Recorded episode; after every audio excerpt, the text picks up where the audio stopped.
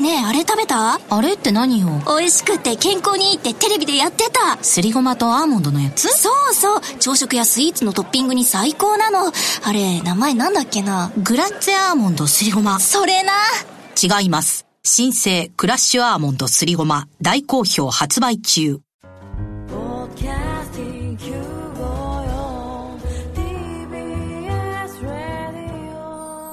TBS ラジオポッドキャスティングをお聞きの皆さんこんにちは。安住紳一郎の日曜天国アシスタントディレクターの刈谷陽子です。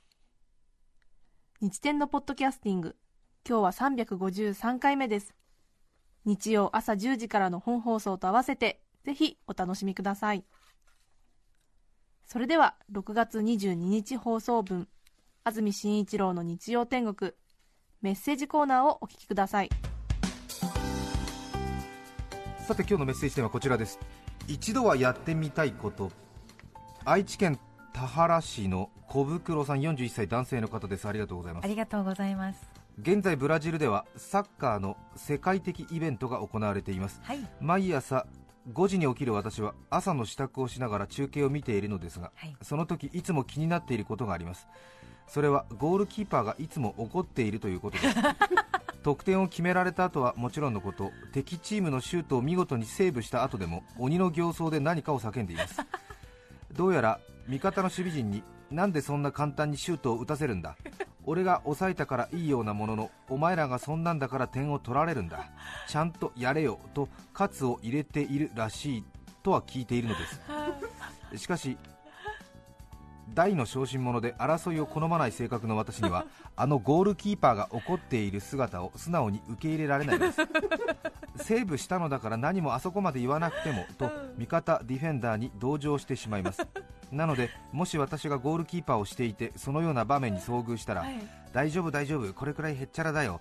みんなが頑張って守ってくれてるのはよくわかってるからのびのびこのままやってくれよと笑顔を返し親指を立てて答えてあげたいのです。それがチームの輪につながるのではないかと思うのです、私の考え方は甘いのでしょうか？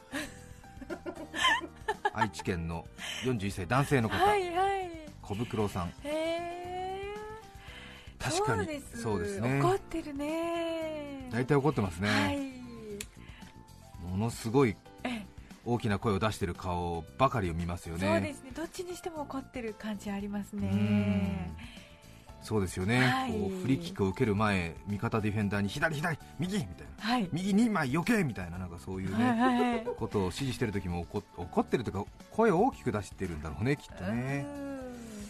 そうですね確かに、ええまあそういう役なんだろうね。そうなんですね。ね大きな声を出してはい味方を鼓舞する、うんうんうん。そうですねね。えまあ大体押し込まれてる時にねえうんゴールキーパーは活躍しますからねそうですねえ。そっか。そういう時にカツを入れる係なんですね。えうんうん軍曹的な役目。軍曹。え なるほど現場でね。え現場のね、はい。えうんえ新兵をうん奮い立たせる鬼軍曹的なことなんですよねそうかそうかね。じゃあでもちょっと小心者だと気持ちわかりますね。ね。うん。野球もピッチャーとかあまり表情出さない方がいいんですよね。もう少しなんかこう打ち取った後にほっとした顔とかすればいいんじゃないかなと思ったりしますけれどもね。そうですね。ポーカーフェイスっていうんですか、はい。表情を全く出さない人の方がはい。運動選手としては上級なんですよね。相手に心理を読まれないことがベストなわけですからそのためにはえちょっとドキドキしてる様子とか、えうんほっとした様子を蹴取られるのは非常に良くないということで、ええー。大体いいピッチャーはほとんど表情出しませんね。田中マー君にしろ江川卓さんにしろ、えー。ほとんど仏頂面の人が多いですよね、あー。えーあんまりにこやかなねなんかこうええ温和な感じの博多華丸さんみたいな人が出てきてもねちょっとね いいですよみたいな感じのはやっぱりちょっとダメなんでしょうね多分ね、えー。ちょっとムスッとしてるぐらいじゃないといけないという。うんいすみ市の帰ってきたプリンセスさん50歳女性の方ありがとうございます。ありがとうございます。一度はやってみたいこと、はい。それはリスナーの皆様の話を楽しみにしています。中高年になりますと思考回路がかなり固定されているのでどうしても同じようなことばかり考える今日この頃。人様のやりたいことは非常に目新しいのではと興味津々です。あ。そんな私が人生において一度はやってみたいこととしてはい。若い頃から掲げているスローガンがあることを思い出しましたそれは金髪スキンヘッド鼻ピアスです。50歳の女性の方ですから、女性なんですよ。この中で金髪は15年ほど前に実行しましたのであ。人生の後半のこれからはスキンヘッドと鼻ピアスです。スキンヘッドは難しそうなので丸坊主でもいいかなと思います。これは近い将来海外に長期旅行に行く際に実行しようかと思っています。世界には水シャワーの地域もあり長髪だとシャンプーが大変ですが丸坊主はシャワーが楽だと思うので、はい。実益を兼ねているのがいいじゃないかとやる気満々です。その時は夫も一緒にやってくれるそうなので楽しみです。へー。ということは次は今日にもできそうな鼻ピアスを実行するべきですね最近鼻ピアスをしている人をとんと見かけませんがブームは去ったのでしょうか？というよりもともとブームなどあったのだろうか？と少し不安になりますし鼻ピアスをすることによって何かいいことがあるのか？と思えば何にもないと思われますが初子貫徹頑張って見る気になってきました。実行した暁には無理やりメッセージテーマに結びつけてメールすると思います。ではまたその時に千葉県いすみ市の帰ってきたプリンセスさん50歳女性の方。う ん無理はしなくていいですけどまあでもやってみたいのか、なんだろうね、はい、まあ、私も最後まで文章を読んでみて、ええかなりこの文章自体パンクな構成になってるということに今気づきましたけども ちょっとねそうですね。前半ちょっと文章がね、若干こう右に左に行っちゃってるしね、なんかね、ええ。はい。かっこいいですね。かっこいいですね。えええー金髪スキンヘッド鼻ピアスをやってみたいということで金髪はすでに実行済み。うん。スキンヘッドは間もなくそして鼻ピアスは今日にでもやろうかという。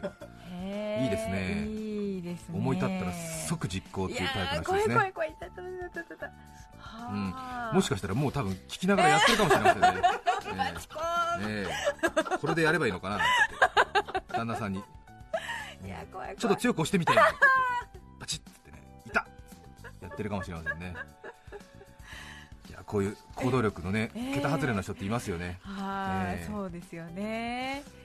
そうですそうです。本当にね、ええ。ええ。朝起きて急に今日はベトナム行ってみようかなみたいにね言っちゃう人もいますしね、えあえなんか憂鬱だから今日離婚しようみたいな人もいるしね、ええ。えなんかー桁外れの行動力。そうですか、うん。ナイスですね。ナイスですね。東村山市の金蔵さん43歳男性の方ありがとうあございます。りがとうございます。一度はやってみたいこと、はい。私はお酒が大好きですなので歯医者さんにあるコップを置くと自動的に水を注いでくれるあの機械の中身を一度でいいからビールやワインにして適度にリクライニングした椅子で小説でも読みながら週末を過ごしてみたいです。たまに歯医者さんや歯科衛生士さんが「はい口を開けてください」なんて言ってイカなどを口に入れてくれたら最高ですね。いいですものねすごい妄想ですね。すごいいい想像ですね。確かにでも歯医者のあのコップを置くと水が出てうん。8割9割方でピッて止まるのはいいですよね。はい。あれすごいよ。ジョボジョボジョボって。あれは確かにちょっと気になりますよね、はい。あれは重量で感知してるんですかね。ねえねえ。そうか。またちょっとね衛生士さんとか歯医者さんがいなくなるチャンスが多いんでいろいろちょっとねはい。実験してみたくなりますよねそうですなんかね。ちょっと指で重りをやってみたらどうなるのかみたいなね。ね、ええ。いなくなった時チャンスですよね。いなくなった時チャンスですよね。いろいろじろじろ見ちゃう、ええ。はい。勝手に照明とかつけてみたくなりますよね。怒られますけどね、うん。眩しいななんて言ってねいろいろあったりとかして。今の歯医者さん充実してますよね。うん。あの何ですか？椅子とそのセットになってる機械をぶら下げる一式みたいなものすごい高価なものらしいですけれど。あ下手をするとうん千万するらしいですけどなんか。でも今なんか私この間行った最新式の歯医者だとなんかその虫歯の仕組みみたいのをなんかはい。画面で見せられたりしますよなんか、えー普通あのなんかこう照明みたいのが上からこうギュッて引っ張ってきますね、はい衛生士さんがね、ええ。こうい。それと同じような状態のところにモニターがあって液晶の。それぐーっと目の前まで持ってこられてえあの僕の歯が見れるの？いやじゃなくて虫歯の神経がやられているはい。一般的な理由みたいな。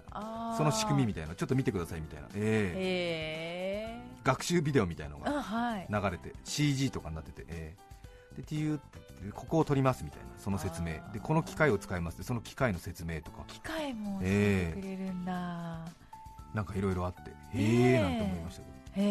横浜市青葉区肉まんデカさん37歳女性の方ありがとうございます。ありがとうございます。一度はやってみたいこと。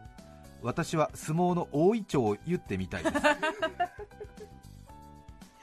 私はロングヘアなのでたまにお風呂でシャンプーしている時にそれらしくまとめてみることはあるのですがやはり毛先が綺麗な大いちょうにはなりません。もしチャンスがあるのならばシチュエーションとしては大相撲で優勝しまだ息も荒い中インタビューを受けながら言い直してもらっているというのが理想です。ごっつぁんです。37歳女性の方。横浜市青葉区。へええ女の人で。そっかろんなことありますありねますね。確かにね。うん。一度はそうかも。確かに言ってもらいたい。まあそうね。うん。上結さんにねはい。床山さんに。川口市のおかずバナナさん46歳男性の方ありがとうございます。私はメロンパンが大好きなので一度でいいからドラマ「太陽に吠えろ」のような感じで職場の上司からお前はいっつもメロンパンばっかり食ってるな。よーし今日からお前はメロンパンだ。とあだ名をつけてもらいたいのです。そして本当は嬉しいのに一応迷惑そうな顔をしてちょっと待ってくださいよ。なんで俺がメロンパンなんすか？と食ってかかりたいです。なのでもしどこかで私を見かけたらメロンパンとかメロンと呼んでもらいたいです。はにかみながら喜ぶつもりなのでぜひともよろしくお願いします。おかずバナナさんねじゃあ。おかずバナナさん最近一テーマに対して6通ぐらい送ってくるんですけれどもあの1通でいいと思いますよ。ありがとうございますいつもね。うん。お母様もいつもすごいです。そうね。栃木県佐野市のミスターポジティブ17歳男子ありがとうございます。ありがとうございます。男子校に通う僕は一度でいいから可愛い女子の後輩に先輩？と明るく呼ばれたいです。名字も呼ばれるとベストです。仮に僕の名字を中村としましょう。中村先輩。はい。受験頑張ってください。ああどうもありがとうございます。どうですか？シンプルな会話ですが僕はこんな会話ができるだけで最高に嬉しいのです。僕が敬語を使っているのは緊張しているからです。という。ね、男子校だから可愛い女の子の後輩に名字付きで先輩って呼ばれたいというね。そっか皆さんはこの夢実現されているのですか、あーねそうですか。ね。うん。うん。まあいろいろあるんでしょうそねそうね。私もそうですね、うん、サラリーマンになってからも呼ばれることありますけれども、ええ大体あれですよね、あの先輩って呼ばれるときは大体なんか嫌なことを頼まれるときに 多いですからなんかクッと警戒しますけどね、そうですか。い。つもはねなんかあの、安住さん、じゃあこれこの後これでそしてこれをやってくださいみたいなうん。ですけどね、なんか頼みづらいちょっとカロリーの高いものだと、ちょっとそれはできないだろうとか言うと、はい。女のその下の子たちに先輩そこは一つみたいな、え え大体その嫌なことを頼むその同じ会社で働く仲間なのだからその年上のあなたがやるべきじゃないですかみたいな時に先輩っていう言葉が使われることが多いのでちょっと警戒しますね。あんまりいい意味で使う人はいないですよね、ええそれは先輩みたいな、ええ 大体そういう。そっかえこれは先輩にぜひなんてね、ええ大体嫌なことですよ嫌なことこっちがやりやりたくないようなことがほとんど。ね。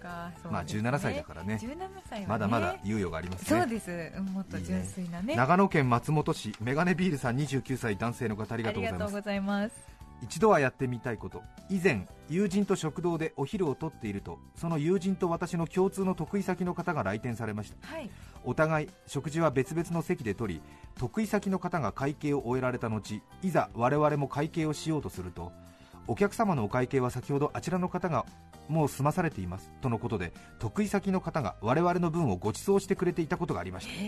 早速その得意先へお礼に伺うとああいつも世話になってるからなとさらりと言うではありませんかいつか私もばったり食堂で後輩などを見かけた際には同じことをしてみたいなと思いはい。店を訪れるたびに知り合い探しのためキョロキョロとしています。恩着せがましくなくさらりとご馳走してみたいものです。そうですね。確かに。そうね。社会人として最もかっこいい瞬間だよね。なんかね。えっていう感じね。ってね。そうですよね。ねそのえの度合いが高ければ高いほどえってなりますからね。ねえ。かっこいい人いますよね。そうですか。ねえ本当にすごい人いますよね。あえー？みたいな。お会計するタイミングなかったのに。みたいな、そうですよね。そういう時ありますよ不思議ねなくらいにスマートにね。こっちがね15秒ぐらい下を向いてる隙にねなんかね店員さん パパパってやってる人いますからね。へへっと思いますよね。で俺もなんかもしかしてと思って15秒ぐらい下向いてる時あるんですけどねね。あこの瞬間にやらねえかなみたいな感じで。えーっと。カバンの中からなんかティッシュを探すふりみたいなこう15秒ぐらいやって。やったなやつらみたいな驚いて驚いてやろうみたいなね。そっか。タイミングをプレゼントしてるってことね。もちろんですよ、えータイミングをプレゼントしてはい。つくば市のパピオさん48歳男性の方。ありがとうございます。一度はやってみたいこと。私がやってみたいのは覆面プロレスラーになることです。一度でいいから私も正体を明かさないで覆面プロレスラーとして登場しリング上で相手から覆面を剥がされてみたいのです。もちろん顔が見えないように周りの若手レスラーからタオルで隠されて退場していくというところをやってみたいです、あええーね。へー。48歳男性の方。いろいろね。えーみんなねごくごく普通な感じで生活してますけども心の内側っていうのは恐ろしいですね。意外と。こうやってね、ね。まあ、こういううん。匿名で紹介するスタイルをとってますね皆さんね。赤裸々におっしゃってくださいこれ本名なんか読み上げた日にはもうね社会生活社会的地位も家族も失っちゃったりするんだろうねきっとね怖いね。人間ってのは内側に秘めてるものって。ねね私もね本名を名乗らずにマイクの前に立ってたらもっとすごいこといっぱい喋ってると思いますけれど。これは辛いとこですね。そうですか。一度はやってみたいことってねね鴻巣市のヒメルテアさん42歳男性の方。ありがとうございます、はありがとうございます。42歳の男性。うん。僕が一度やってみたいことは貴族の衣装を着ることです。平安時代風の衣装を着てみたいのです。あその中でも特にしてみたいのが頭にかぶる烏帽子。貴族の人って上にポーンと伸びた高さのある烏帽子をかぶっているじゃないですか、はいはい。あれをかぶって衣装をまとい可能であるならば顔を白く塗って眉を脱色し お歯黒をつけ扇子で口元を隠しながら「おじゃるおじゃるマロでおじゃる」とか言ってみたいですこんな僕ですので大河ドラマで戦国時代とか幕末ものよりも烏帽子高めスタイルの貴族がいっぱい出てくる平安鎌倉室町時代の大河が好きです。平清盛がそうでした。毎週見ながらああやってみたい！と思いながら見ていました。いろいろねあの戦国武将のねこうはい。具足甲冑つけたいっていう男子は多いですけどね、えなかなかえうん。貴族の、ね、衣装、まあ、確かにかっこいいねうんかなと思いますけれどね、そうですね。なるほど。そうか。やなでもやる機会あると思いますよ。思い切ってやってみたらいいんじゃないでしょうかね。かね。最近ね阿佐ヶ谷とかええ。高円寺のあたりでアニメのねあのコスチューム着て堂々と歩いてる人いますからね、はい。思い切って行ってみたらいいんじゃないでしょうかね。そうですね。おじゃるおじゃるね。確かに貴族の言葉遣いとか面白いですよね。そうですね。豊島区のバレンタイン監督さん34歳男性の方。ありがとうございます。一度はやってみたいこと。昔はヤクルトをコップコヤクルトをコップいっぱいに入れて飲みたいですとか、うん。吉野家で特盛りと全てのサイドメニューを頼みフルコースのようにして食べたいという願望があり、うんそれぞれ試してみました。はい。そこで学んだことはヤクルトはあの小さいケースだから美味しいということと自分の胃袋に見合わない量の食事はただただ自分を苦しめるだけだということでした。はい。今では身の丈に合った生活を心がけています。ちょっとした悟りを開いたのかもしれません確かに。ヤクルトねコップいっぱいに入れて飲みたいっていうね願望は皆さんありますよね。ですね。ただやってみるとやらなきゃよかったということになるわけですねこれね。わかりますね。前ジョッキいっぱいにね入れたことはありました。ありましたね、ええ。あれはお寿司屋さんでしたっけね。ヤクルトをねタクさんですね。あトロタクさんですね、ええ。墨田区のね、ええ。やってみましたね。そうでしたね。確かに。ごめんなさい。ちょっと出だし私の読み間違いが全体的な興奮を下げてしまいました。猛烈に反省そんなところしておりますに引っかかってたんですいいんですよですよ。申し訳ない。バレンタインさんもそういうふうに思ってらっしゃると思うんでね。先に言っときますけど申し訳ございません。うん木更津市のしみちょろさん53歳男性の方。ありがとうございます。一度はやってみたいこと、はい。女性が食事をしている時食べ物と一緒にサイド横の髪の毛が口に入る時がありますね。ああれを私はやってみたいのです。私は男で単発なので髪の毛が口に入っている女性がいると気になって仕方がありません。一度はやってみたいのーやっですてみたいんだ。53歳の男性の方木更津市ですよ。木更津市のしみちょろさんがですよ。やってみたいんだって。ね。心配。心配。大丈夫かな？心配。大丈夫かな？今日読み上げてる人の中から犯罪者がそのうち出るんじゃないかなと思ってちょっと心配なところはあるんですが。6月22日放送分安住紳一郎の日曜天国メッセージコーナーをお聞きいただきましたそれでは今日はこの辺で失礼します。安住紳一郎のポッドキャスト天国。地獄の沙汰も金次第。夫の小遣い妻次第。954聞くかどうかはあなた次第。TBS ラジオです。さて来週6月29日の安住紳一郎の日曜天国。メッセージテーマは「芸術と私」ゲストは商店街観察家鹿須ケイトさんです。それでは来週も日曜朝10時 TBS ラジオ954でお会いしましょう。さようなら。安住紳一郎の「ポッドキャスト天国」これはあくまで試供品皆まで語れぬポッドキャスト。ぜひ本放送を聞きなされ。TBS ラジオ954